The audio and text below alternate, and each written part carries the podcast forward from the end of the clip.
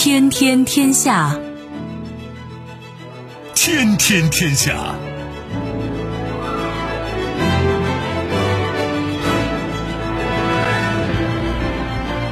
历史穿行者，新闻摆渡人。各位好，我是梦露。您正在选择收听的是《天天天下》，和我一起陪伴大家的还有本节目评论员重阳。世界纷繁复杂，新闻随时发生。今天的《天天天下》，您将听到：排名第四，SWIFT 称去年十二月人民币升至全球四大活跃货币。也算实话。拜登演讲震惊乌克兰，美副总统和国务卿紧急灭火。关键时刻，希腊高调接收首批六架法制阵风，威慑土耳其。期待冬奥，张艺谋剧透开幕式有三千名演员，不超过一百分钟。收听我们的节目，您可以使用收音机，也可以使用手机。欢迎使用计时客户端，也可以选择蜻蜓 FM、企鹅 FM 或者是今日头条，搜索“天天天下”，可以收听节目回放以及其他的相关内容。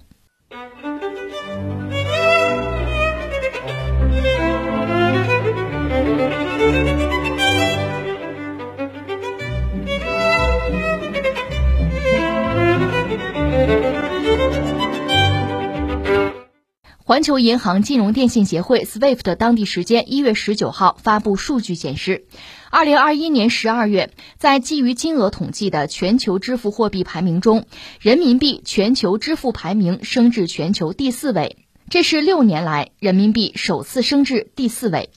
从比例上来看，人民币全球支付占比由十一月的百分之二点一四上升到了十二月的百分之二点七。从金额上来看，二零二一年十二月，人民币支付金额较十一月增加了百分之三十四点六，同期全球所有货币支付金额总体增加了百分之六点四四。啊，这个新闻我们看就说到人民币嘛，这个活跃程度也好啊，就是呃被喜爱的程度也好啊。在提升，那当然是一件好事儿哈。当然，事情也不是那么简单，我们一样一样来说吧。一个，我们就说到这个 SWIFT 系统。前两天，这不是说俄罗斯和西方之间的博弈吗？美国和欧洲就说我们要再制裁俄罗斯，俄罗斯要敢入侵乌克兰，我们给你玩个狠的，我们就把你踢出这个 SWIFT 系统。为什么这算是一招狠的啊？我们从头讲起。先说这个 SWIFT 系统，SWIFT，这是一个简称了，它的全称叫做环球银行金融电信协会系统。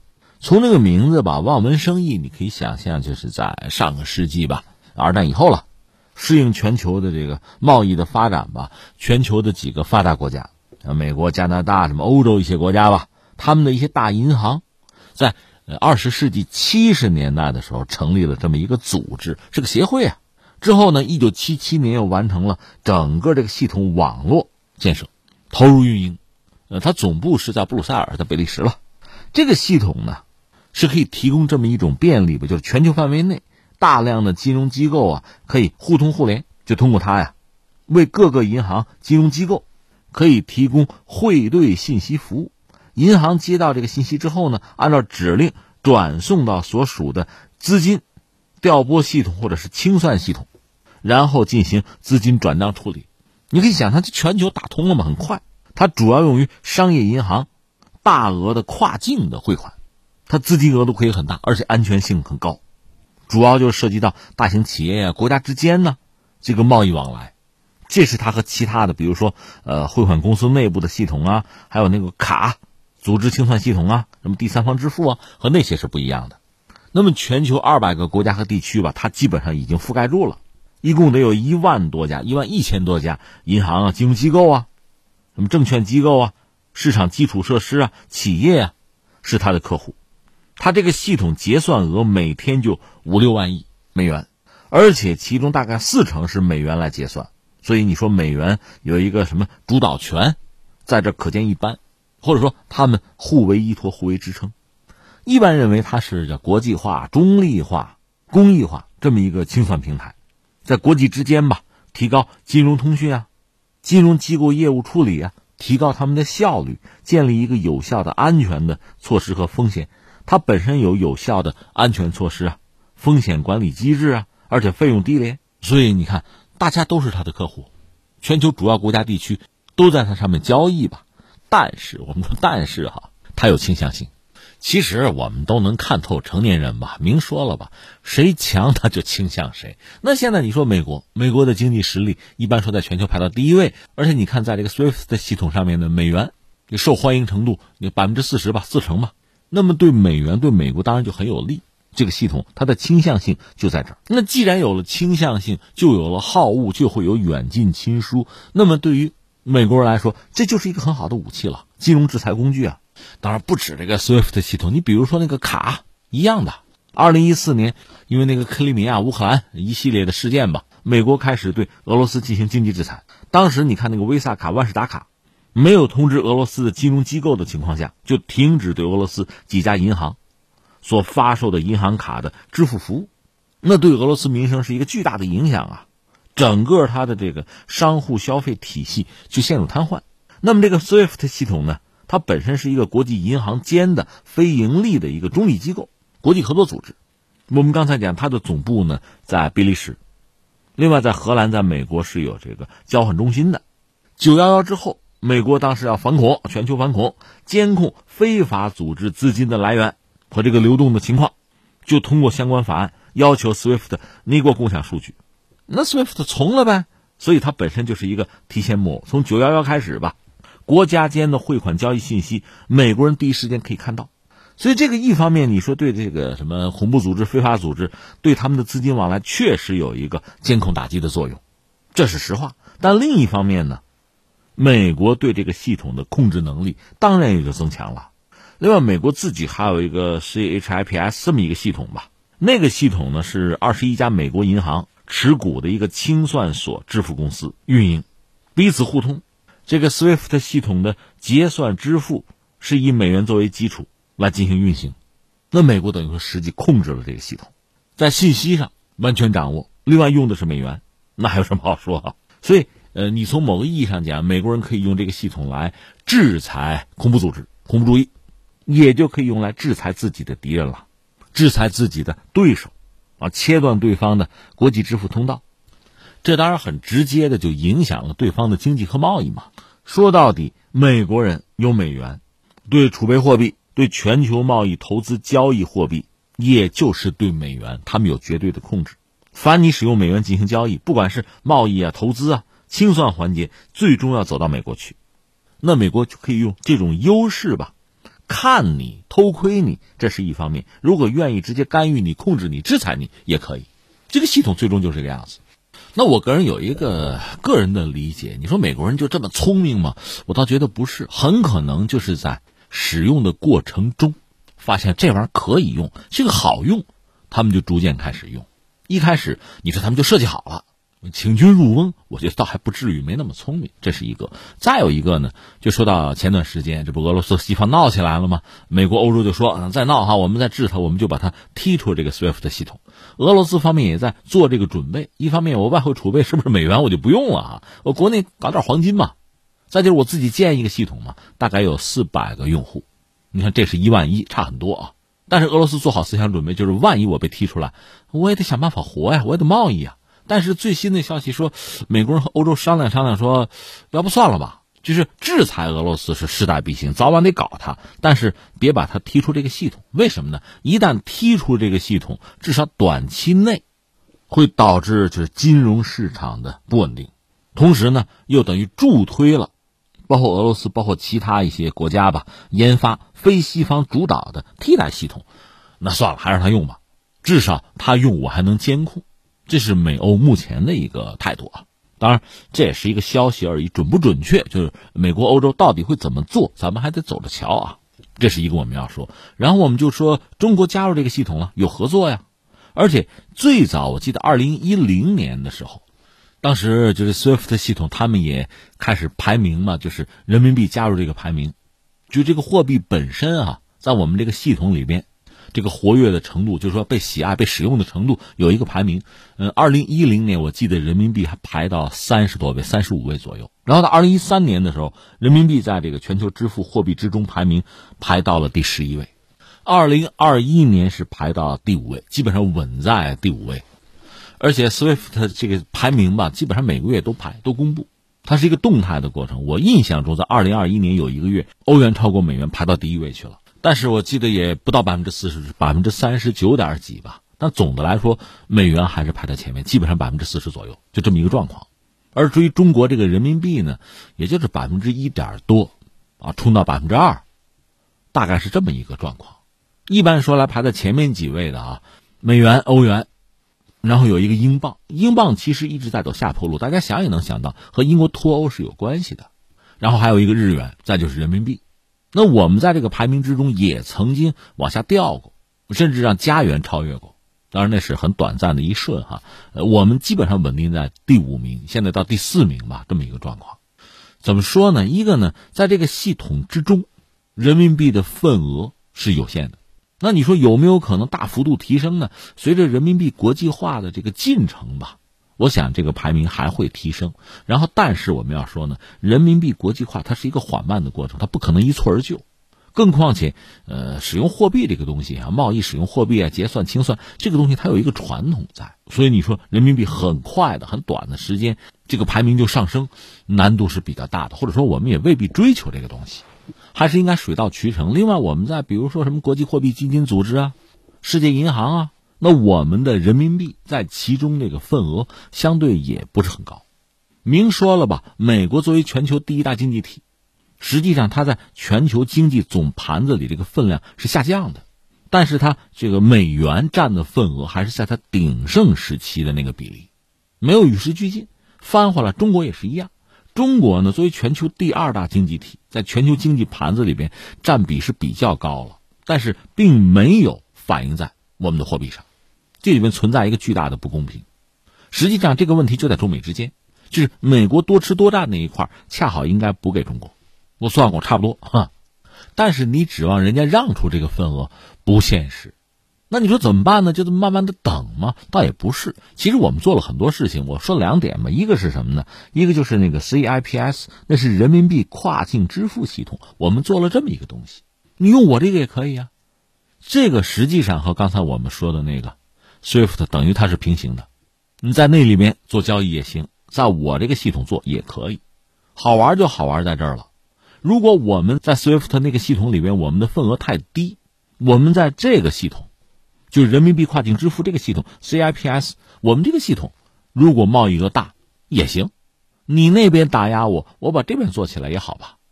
你说做起来了吗？这不做了吗？那你说贸易额多大呢？那我凭什么告诉你啊？你猜啊？那作为西方那个 SWIFT 系统，他如果担心中国这个人民币跨境支付做大，那你在那面就要让出相应的份额。所以我们这就等于说内线外线两线作战，相辅相成吧，相互呼应吧。这不失为一个好办法。再一个就是跨境人民币了，呃，有些朋友愿意渲染这个贸易战或者货币战、金融战哈，就把这个数字人民币看作是人民币国际化很重要的一步哈。我理解一个是这个啊，就是说肯定它是一步，这没得说，我们有这方面的考量。但这个可能还不是数字人民币最重要的，首先要考虑的那个职能，还是解决我们自己的支付问题。但是呢，那个 SWIFT 系统已经在力挺中国的数字人民币这方面的合作已经展开，所以总的来说，这个态势对我们还是有利的。你仔细想啊，作为那个 SWIFT 系统，美国人是通过它，一个是可以监控其他国家的交易，另一方面呢，可以拿它做一个武器进行制裁，没问题，他做得到。但问题在于，你一旦这样搞，大家就不在你这待着了，就走了，确实会带来一段时间的麻烦。但是你想，你这个系统、这个平台，如果用户少了、客户少了，你再也偷窥不到了。你制裁我一把，我走了，你再也别想制裁了。我们搞别的系统，你比如说用人民币跨境支付去了，如果客户这样流失，你这个系统就是个死，就没用了。刚才我们讲美欧算了算，说别把俄罗斯踢出去，也就是这个道理。等于说客观上有一个自我约束的问题了，他也没法做的太过分。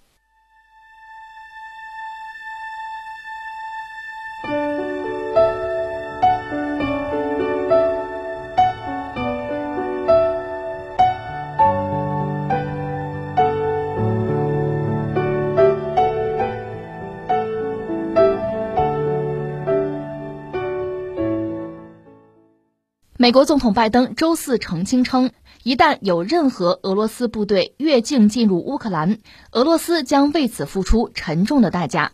拜登表示，他已经向俄罗斯总统普京发出明确警告：如果有任何集结的俄罗斯部队越过乌克兰边境，这就是入侵。此举将带来严厉的、协调一致的经济应对措施。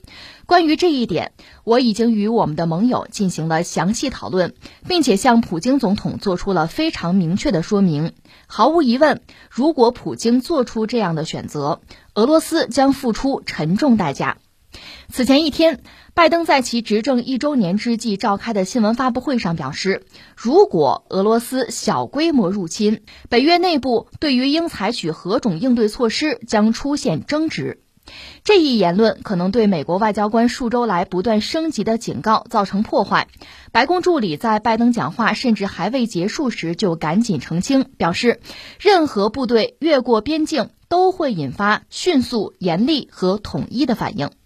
继续关注俄罗斯和乌克兰和西方之间的博弈吧，这叫树欲静而风不止吧？你每天都得关注，因为每天都有新的这个动向、新的事件发生哈。这次这个事儿很可能是个闹剧，就是我们说到美国总统拜登，拜登因为上台正好一年了，周年呀，执政周年啊，人家有自己的仪式啊，纪念一下、庆祝一下，还有什么记者会，在记者会上呢谈到和俄罗斯的关系，那拜登当然要表达自己的态度，表达美国的立场吧，他就说啊。如果普京入侵乌克兰，要付出沉重的代价。嗯，这话你说我们都知道，都听过。他接着说说啊，呃，和全面入侵乌克兰相比啊，小规模的入侵可能会引起比较小的反应。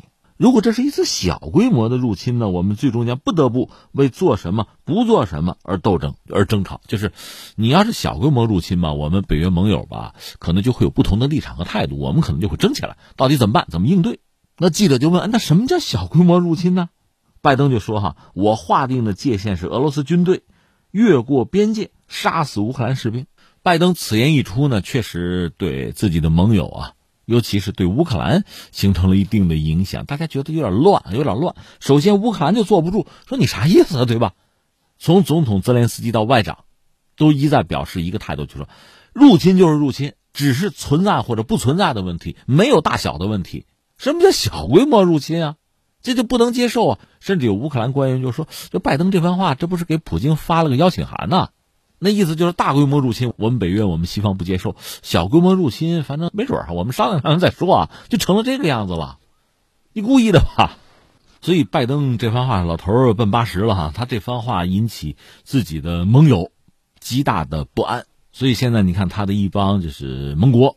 包括白宫各色人等高官哈，普遍的在发声，要替拜登把这话圆过来，要把话说清楚。就是说，你俄罗斯只要入侵乌克兰，我们就不干，我们就制裁你。当然，这个制裁现在看的更多的还是在经济上、金融上。那你说怎么看这个事儿呢？我个人理解，其实拜登应该是说了句实话，说了一句真话。你说，除了那你就等于说是支持拜登的这个说法吗？你不认同乌克兰的那个说法吗？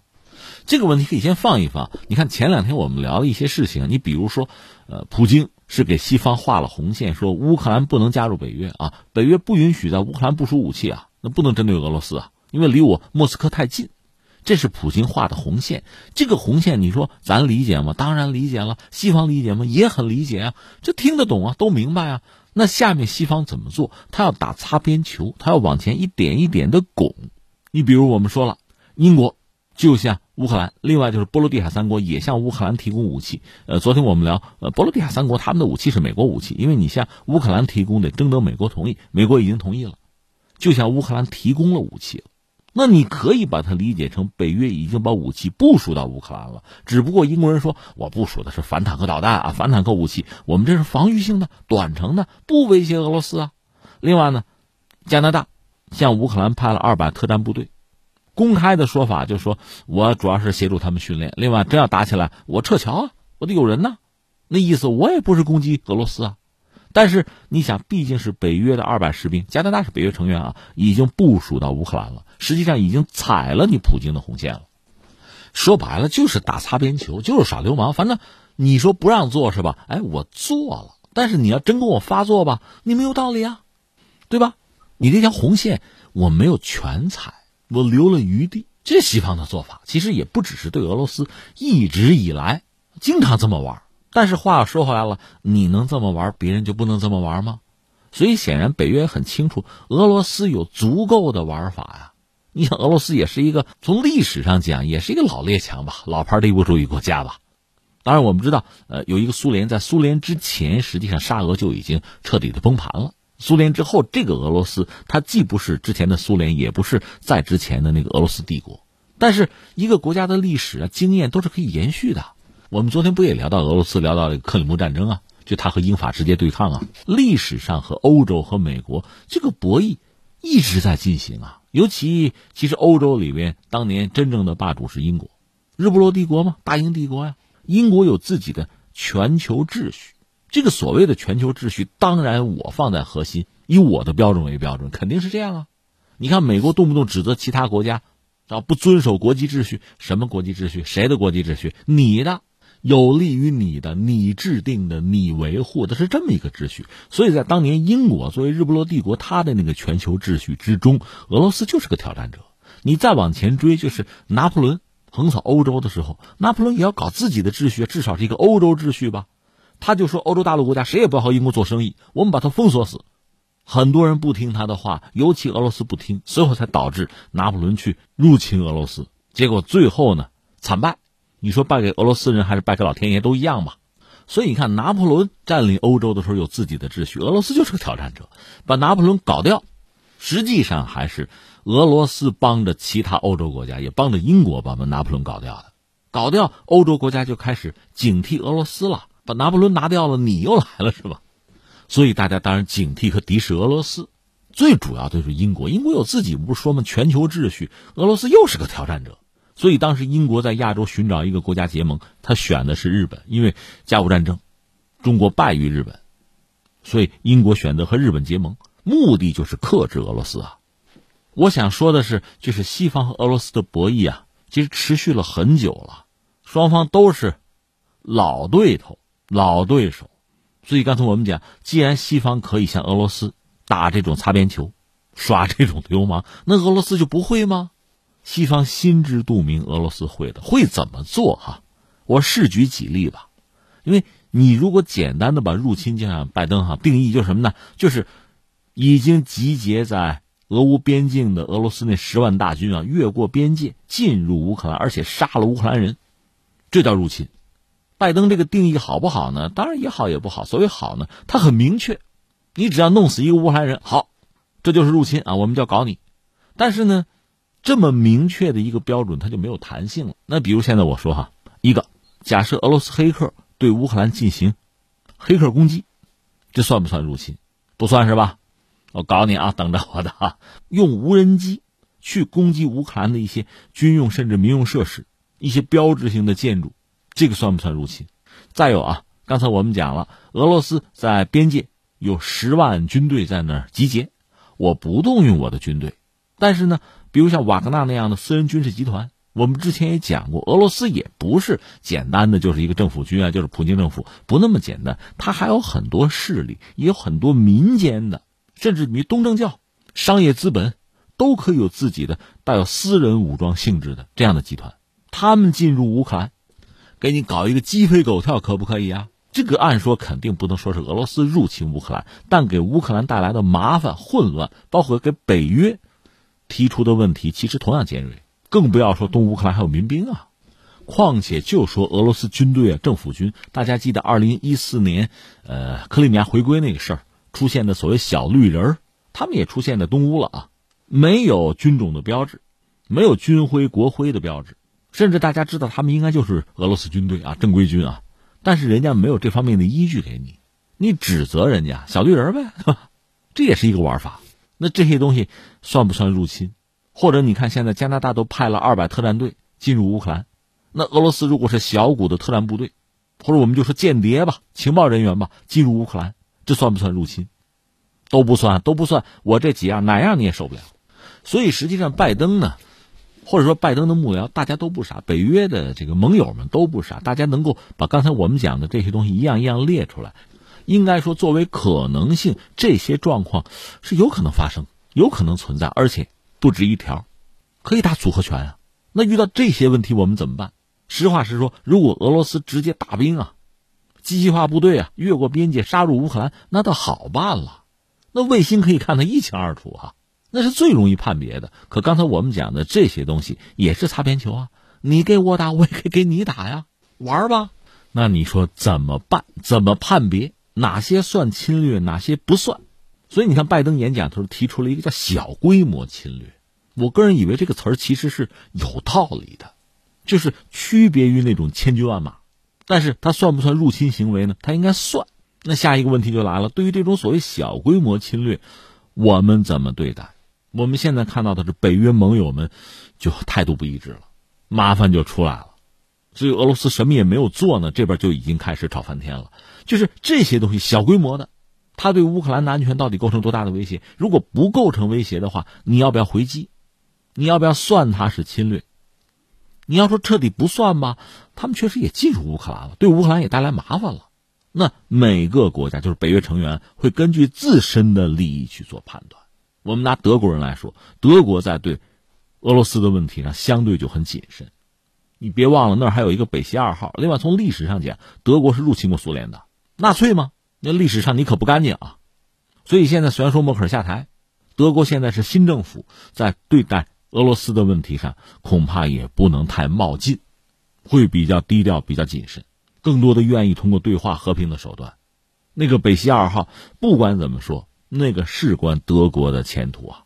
巧妇难为无米之炊啊！德国毕竟是欧盟里相对最发达的国家，工业也最强大，那是需要能源的。你就说波罗的海三国，他再怎么吵吵，怎么嚷嚷，他才多少人口，在全球的产业链里，他是个什么角色？德国不一样啊！所以你看啊，这次向乌克兰运送武器的飞机不经过德国领空的，绕过去，因为德国不干，大家是有分歧的。所以我们说俄罗斯还没动呢。嗯，北约这边确实就有不同的想法。那大家都是基于自身的利益，这没什么不可理解。而拜登呢，也不知道是故意啊卖个破绽给俄罗斯啊，还是对目前北约内部的矛盾感到焦虑，就把这话就说出去了。发明一个概念：小规模入侵。那谁受不了？首先是乌克兰受不了嘛。从乌克兰那个角度讲，你过来一个人也是入侵呐，你入侵才好呢。那北约必须负起责任，我加入北约呀。你得给我提供安全保证啊！这是泽连斯基一直以来的就他的这个战略吧。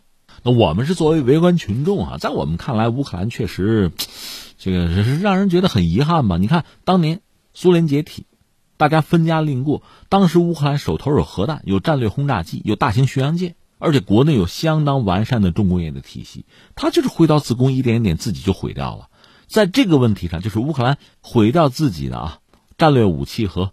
重工业的这个问题上，俄罗斯和美国态度是一致的，是站在同一个战壕里的，都忽悠乌克兰放弃这个放弃那个，乌克兰也听话就放弃了。你和其他人做交易的筹码都没有了，现在自己就说和俄罗斯发生冲突，自己保卫自己的能力都没有了。而从去年到今年，危机至少是两次，就是在俄乌边境，俄罗斯部署自己的军力哈。但又是在自己国内调动军力，你还真说不着人家。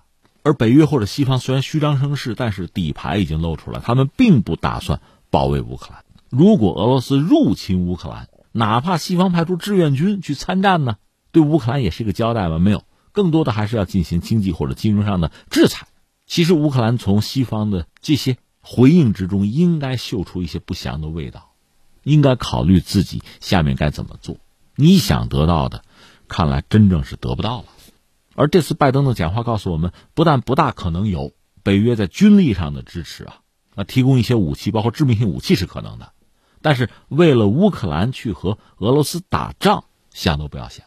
不但如此，如果是所谓小规模入侵，美国本身的态度并不明晰，但是北约内部盟友之间在这个问题上态度并不一致，也暴露无遗。所以，真正着急上火的是乌克兰，在他们看来，普京在偷着乐呢。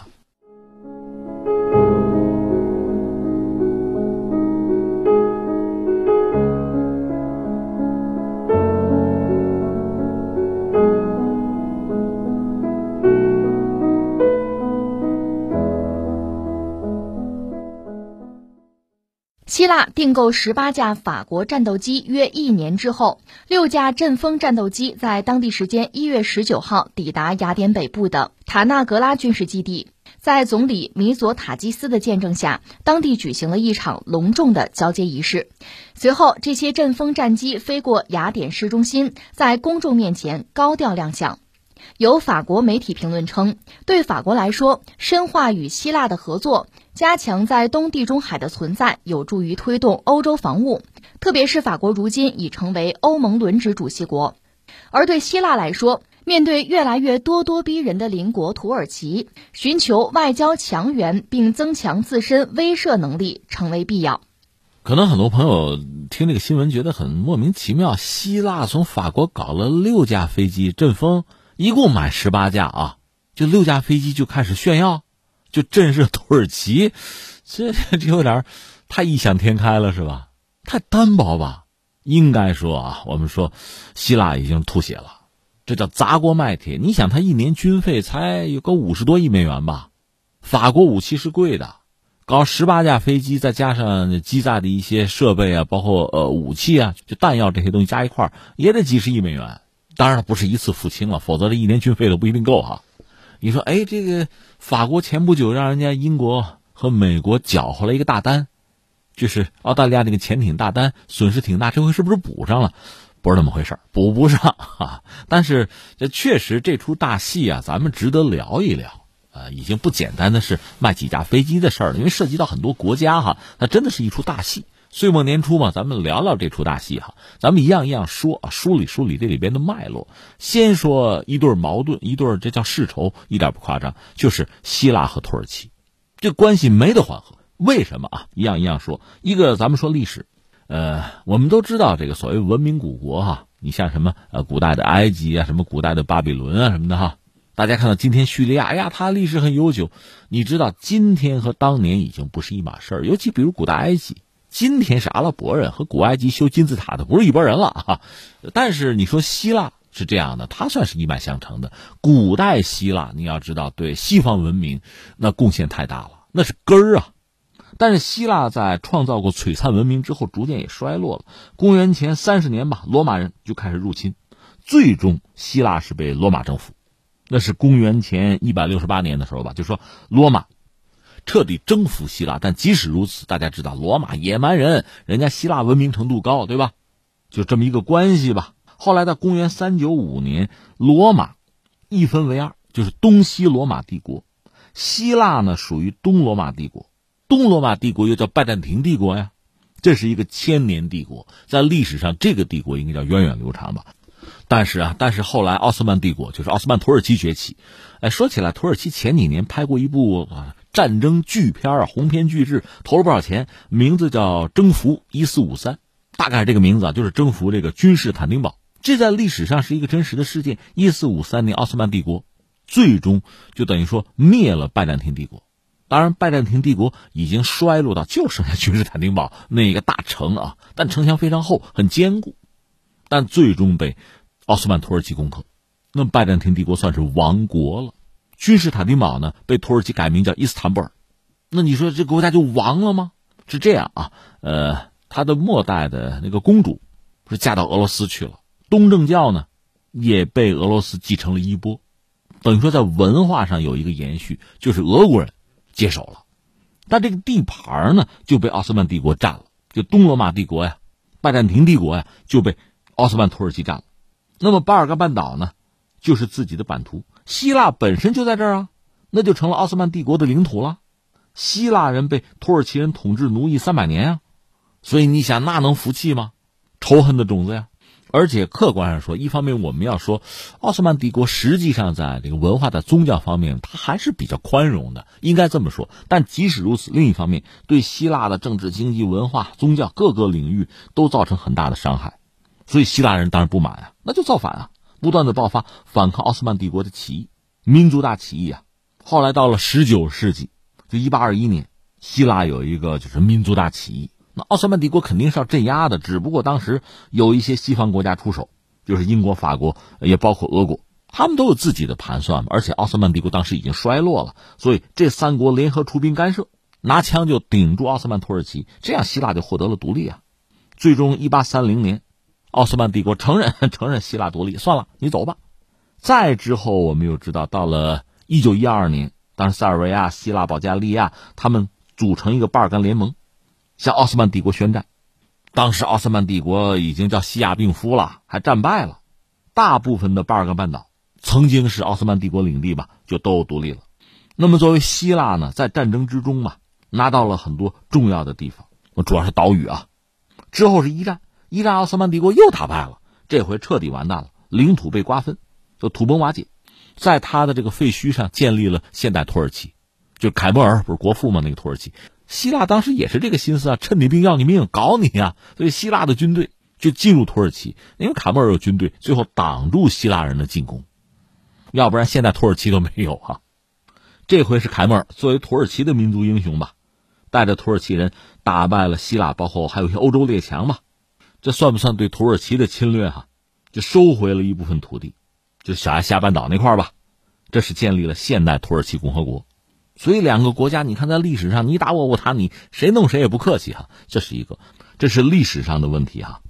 再有一个问题是哪儿呢？塞浦路斯问题。塞浦路斯也是个岛吧？那个地方原来希腊人多，但是被这个奥斯曼帝国征服，征服之后土耳其人就去了，但是总的来说希腊人多，得七成以上。关键这个地方后来成了英国的殖民地，就搞军事基地啊。后来到这个二战结束以后吧，全球殖民主义退潮，那人家。塞浦路斯也要独立啊！英国就和希腊和土耳其，因为那岛上主要是他们两家嘛，就三家达成个协议，就这个国家将来独立怎么办啊？怎么样一个结构啊？权力怎么分配啊？然后英国人就走了。英国人一走，希腊人跟土耳其人，就是这塞浦路斯岛上的就干起来了。一九六三年，希腊人、土耳其人发生武装冲突，那土耳其人成立自己的政府。后来一九七四年，希腊他们有这个军人集团嘛，在塞浦路斯岛发动政变。土耳其说：“我得维护我们的利益啊！”就派兵占了这个塞浦路斯北边百分之三十七的土地，扶植了一个呃北塞浦路斯土耳其共和国。当然，这个国家只有一个国家承认，就是土耳其承认。因为这个事儿，双方实际上就动武了，而且土耳其还闹了一场这个糗事儿哈，就是他的空军把海军炸了。因为当时土耳其和希腊用的这个飞机和军舰吧，都是美国援助的，就外形是一样的，所以土耳其的空军把自己海军。就当做是敌人给炸了，闹过这么一出丑事儿。那不管怎么说，是两个国家在一九七四年交过手，这又是一个矛盾。那么最新的矛盾就是近几年在东地中海油气资源问题上，双方争夺，而且这就不止这两个国家，有很多国家参与进来了，大家都有利益啊。你看啊，土耳其本身离东地中海比较远，它够不着，你根本没资格参与，所以他就要支持利比亚的民族团结政府。然后呢，双方签约，合作，人家邀请他，他就可以名正言顺的就派什么勘探船啊，就到了东地中海去搞油气嘛。但是你想，当地有很多沿岸国家，你像这什么埃及，甚至像以色列，人家都有自己的想法，甚至还有自己的合作。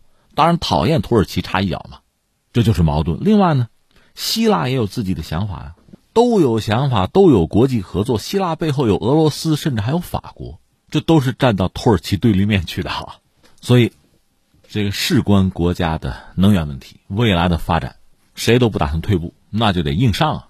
这我们说清楚两国的这个恩怨啊。那下面我们再说什么呢？就说到这个阵风飞机这个大单，这个飞机是法国飞机，在全球范围内有自己完全的、独立的、完整的国防体系的，其实法国得算一个，其实现在俄罗斯都算不上很完整。呃，中国算一个，美国算一个。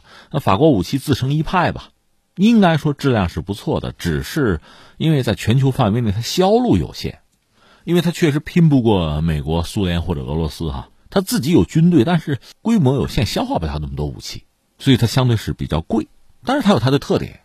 这个呀，又和国家之间的关系有限。你看，二战结束以后呢，土耳其是加入了北约，对吧？它和西方国家和欧洲国家一度关系是不错，主要是和德国关系好，因为德国二战打完，劳动力打光了，就需要大量的劳动力，土耳其可以提供，可以解决啊，所以双方关系就不错。另外，在军贸上，德国潜艇是不错哈，卖给过土耳其，也卖给过希腊，就两个国家都用德国潜艇。但是土耳其块头大，而且土耳其特别这些年经济发展势头，总的来说那肯定比希腊强啊。希腊闹战有危机啊，所以同样是潜艇，希腊指望它能抵御土耳其呢，但这玩意儿人家也有，你怎么办？这说到法国，法国很有意思啊。法国确实作为北约国家吧，它也是啊，当然它退出过啊，它和希腊关系不错，它的飞机，比如幻影飞机卖给过希腊，就没卖给过土耳其。哎，这个对希腊来说是好消息啊，所以双方就有在军贸领域的合作。那法国等于说是一个很忠实的提供者，阵风飞机，希腊能够拿到，反正法国也不卖给土耳其啊，土耳其也不买了。土耳其是这样，土耳其的军力在北约里是比较强大的，就从规模上讲啊，它空军主要是 F 十六，实际上一度不管是规模还是飞机的性能都是碾压希腊的。但是这些年呢，形势发生很大的变化，因为埃尔多安和美国人闹得不对付嘛。原来说一块搞 F 三五，因为他买俄罗斯的防空导弹，所以美国那 F 三五也不卖了。不但不卖，那这 F 十六这个机队呢，它也有一个升级更新的问题啊，零部件的问题啊，美国也不一定愿意给了。所以土耳其要维持自己的空军力量吧，还得想办法从哪儿搞点二手的，是吧？只能这个样子，从一些这个伊斯兰国家想办法去。这样呢，虽然说希腊本身啊，从经济实力啊、军力上讲都不如土耳其，可是现在就说当下这个阶段，我拿到阵风了，最好的。可土耳其呢，连这个老旧的 F 十六最新的型号也拿不到，实际上在军力上是有隐忧的。这个也就成了这次希腊，你看拿到六架飞机，我好好展示展示，高调的宣传一下，就是震慑土耳其，他有这个意思。而且不但如此啊，海军舰艇也下本因为我们说他军费有限嘛，也买法国的，法国东西又贵，那也买，就是要压土耳其一头，就出现这么一个局面。那土耳其本身我们讲呢，确实在军力建设上，其实它的军费、它的军队的规模，其实都超过希腊。但是现在在这个当口呢，就等于青黄不接了，因为我们以前也讲过，这个军队啊、国防体系啊，它不是我们买辆车那么简单，它需要多少年的积累，形成一个体系，它是有惯性，是有依赖的。土耳其一直是依赖美国武器的，所以你说现在这么着吧，你买俄罗斯的吧，也不是不行。那么所有一切重新来过，不是买几架飞机的问题。你想那个后勤的系统啊，什么油料啊、弹药啊、雷达啊。就航电，那你整个要放弃美国这套东西，用俄罗斯的，一个是钱，一个是时间。那么土耳其到底怎么办？是不是真正要舍弃美制的这个系统，完全倒向俄罗斯？那就需要下一个决心了。反正你看印度，印度这几十年一直用苏联或者俄罗斯的东西，到现在也没法彻底放弃。所以你看，国家之间的博弈，斗气容易，但是真正的你要有底牌啊。如果你自己不能掌握自己的命运，包括像土耳其这样的国家，听着哈挺是那么回事了。你比如他的无人机，那 T B 二那无人机，阿塞拜疆、亚美尼亚打仗就用他的无人机，还很有效。乌克兰也装备他的一些东西。土耳其这几年非常活跃，哪儿都是他呀。我们说塞尔维亚那个地方，科索沃不是闹独立吗？科索沃有自己的武装力量，用的主要是德国、土耳其的产品，就装甲车呀，也有他，但是呢，他又很脆弱。前一阵有个消息，就是巴基斯坦陆军航空兵招标武装直升机，因为巴基斯坦原来用的是美国货，现在跟美国关系不好了，美国不给了，掐脖子，所以他重新招标，选择的是谁呢？是土耳其的 T 幺二九，这个武装直升机就有意思哈，它实际上原始设计是欧洲的，用的发动机是美国的。那巴基斯坦下决心，那得是个十五亿的大单吧，就买土耳其买三十架吧。关键时刻，土耳其交不了货，为什么？发动机是美国的，美国不给了，最后可能巴基斯坦又转向中国，因为中国是能自主吧，靠得住吧。土耳其原来和美国搞那个 F 三五，土耳其投资的，而且呃应该有一些零部件在土耳其生产，这不闹翻了吗？不给了。土耳其海军搞了一条叫阿纳多卢号，呃是一条轻型航母，人家自己搞的，原计划就是装 F 三五 B，美国不给了，所以这个航空母舰估计也搞不成了，顶多是。直升机母舰了，就受制于人呢，没办法，所以现在反而给了希腊一个机会，就向你示威，我有你没有。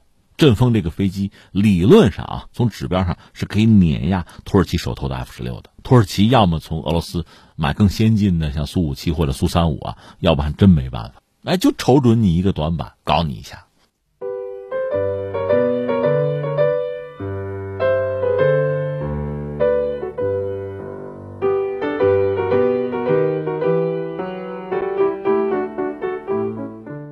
二十号，北京冬奥会开幕式总导演张艺谋接受媒体采访，介绍了冬奥开幕式的相关情况。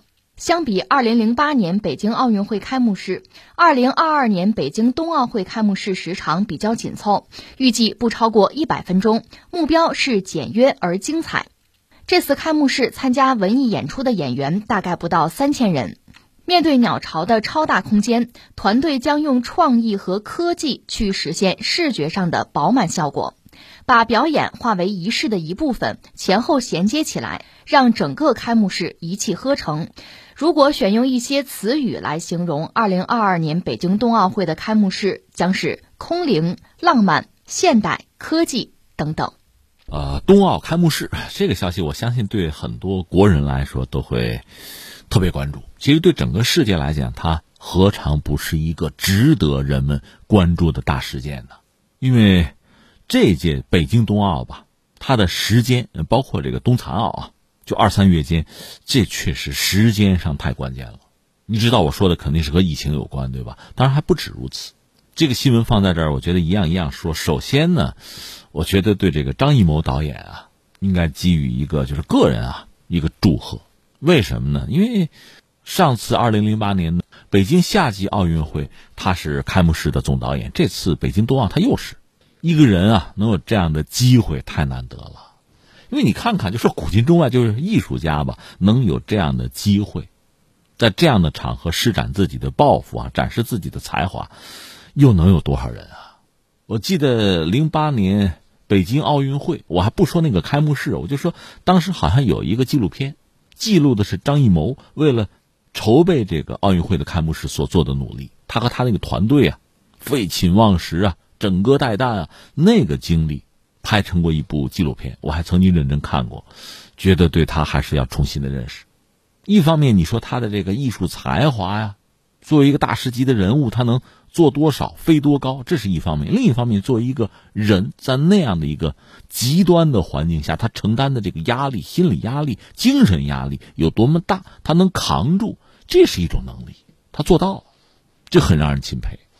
当然，我个人猜测啊，就是说在这次就北京冬奥的开幕式上，张艺谋从心态上讲应该更放松、更自信，因为零八年做下来嘛，所以这次应该会更自由、更舒展吧。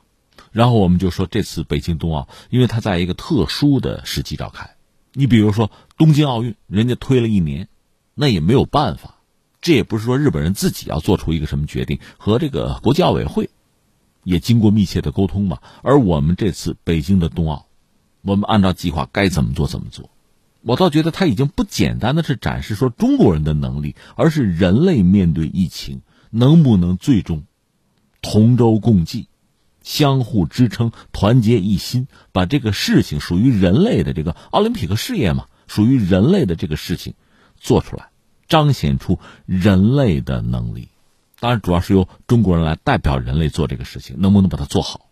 我更愿意这么来看这个事情。我也提醒这个世界上所有人都这样来看这个问题。当然，这是我的期待，我并不奢望能实现这一点。我们知道，在古代，在希腊曾经有神圣的奥林匹克休战。但是这次，就是面对北京冬奥，中国人也提出来奥林匹克休战的问题，并不是就全世界这二百来个国家和地区，并不是所有人都认同、都尊重、都呼应。有人不这么想，很多人很容易就想到美国了，奥林匹克神圣休战，他不认同，而且还声称啊不派官员来。那最近我们知道又派办签证，你得办吗？中国还批了。第一批十八个，第二批可能要四十来个人，把一帮所谓的盟友全闪了腰。这个放在一边不说，就最近看到消息，呃，美国的两个航母打击群和两个，它是两栖攻击舰吧，算轻型航母、小航母吧，编队又跑到亚太来。我觉得这就很不懂事理了。这个奥运会是全球性质的人类的奥林匹克的冬季运动会，作为一个大国，能帮忙帮帮忙。不愿意帮忙，在一边袖手旁观就罢了，一定要把军舰开过来吗？一定要制造一种和这个奥运盛会不协调的、不和谐的，甚至是紧张的气氛吗？一定要讨全世界人民的骂吗？何必？嗯，第三，我想说什么呢？我个人啊，相信这次奥运会，因为张艺谋已经接受这个总台的采访了，啊，透露了一些小细节哈。相信这个开幕式会很完美、很成功，只是以我们的想象力还不足以想象它到底会是一个什么东西。那我只能说，从利益、从立场上，我更希望这个开幕式是代表整个人类的，是在疫情期间体现出我们的人类命运共同体的那个观念。甚至我们当然都期待，我们人类都期待以这次冬奥会作为一个标志性的事件，疫情能够逐渐退去，人类将回到那种日常的自由的生活之中，能够享受到即将到来的这个美好的春季。希望如此，也希望这次这个奥运会的开幕式能够反映我作为一个就人类一分子啊，一个普通中国公民的这个期待。当然，冬奥会还有自身的特点。因为作为一个媒体人，我知道，就是历届奥运会，特别是冬奥会，往往是和媒体的发展有着紧密的联系。你看，什么报纸啊、广播、电视啊、互联网啊，啊，移动互联网啊，每次媒体的进化升级，在奥运赛场上往往是率先得到充分的展示。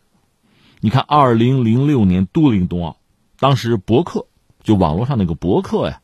已经是比较成熟的自媒体。二零一零年温哥华冬奥，SNS 社区盛行；二零一四年索契冬奥，那个什么 Twitter 啊、Facebook 呀，大行其道，承担了非常多的，甚至是主要的信息传递的职能。到了前不久那个东京的夏季奥运会啊，那就是一届流媒体奥运。就前不久的这次这个东京奥运来说吧，在中国是由腾讯和快手。和中央广播电视总台达成了官方的合作，成为二零二零东京奥运的持权转播商，而且有大量的中国的这个奥运军团的运动员在国内的各种各样的新媒体平台上有自己的账号，发布实时的消息，还有一些往届的奥运冠军也入驻和网友互动，整个这个媒体生态的格局是焕然一新的，所以呢，当然非常值得期待了哈。那最后还要说一句是什么呢？我们要说个但是。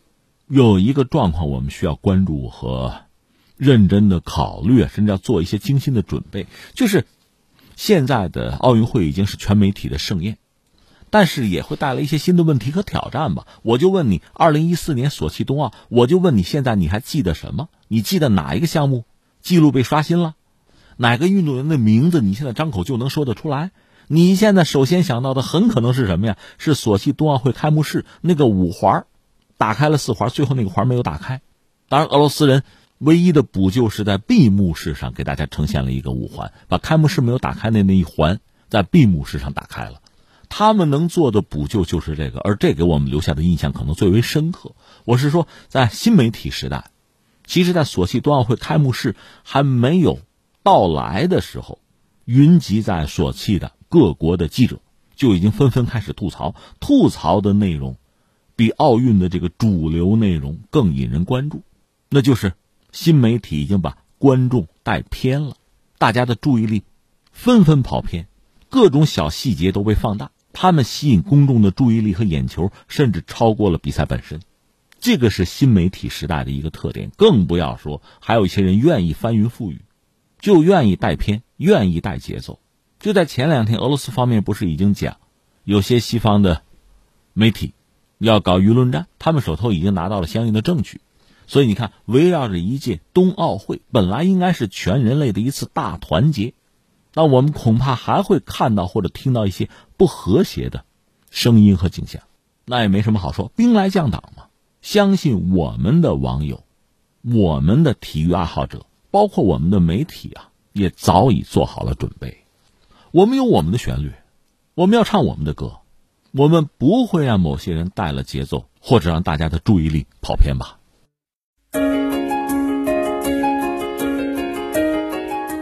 好，以上就是今天天天天下的全部内容。我是梦露，感谢收听，明天再见。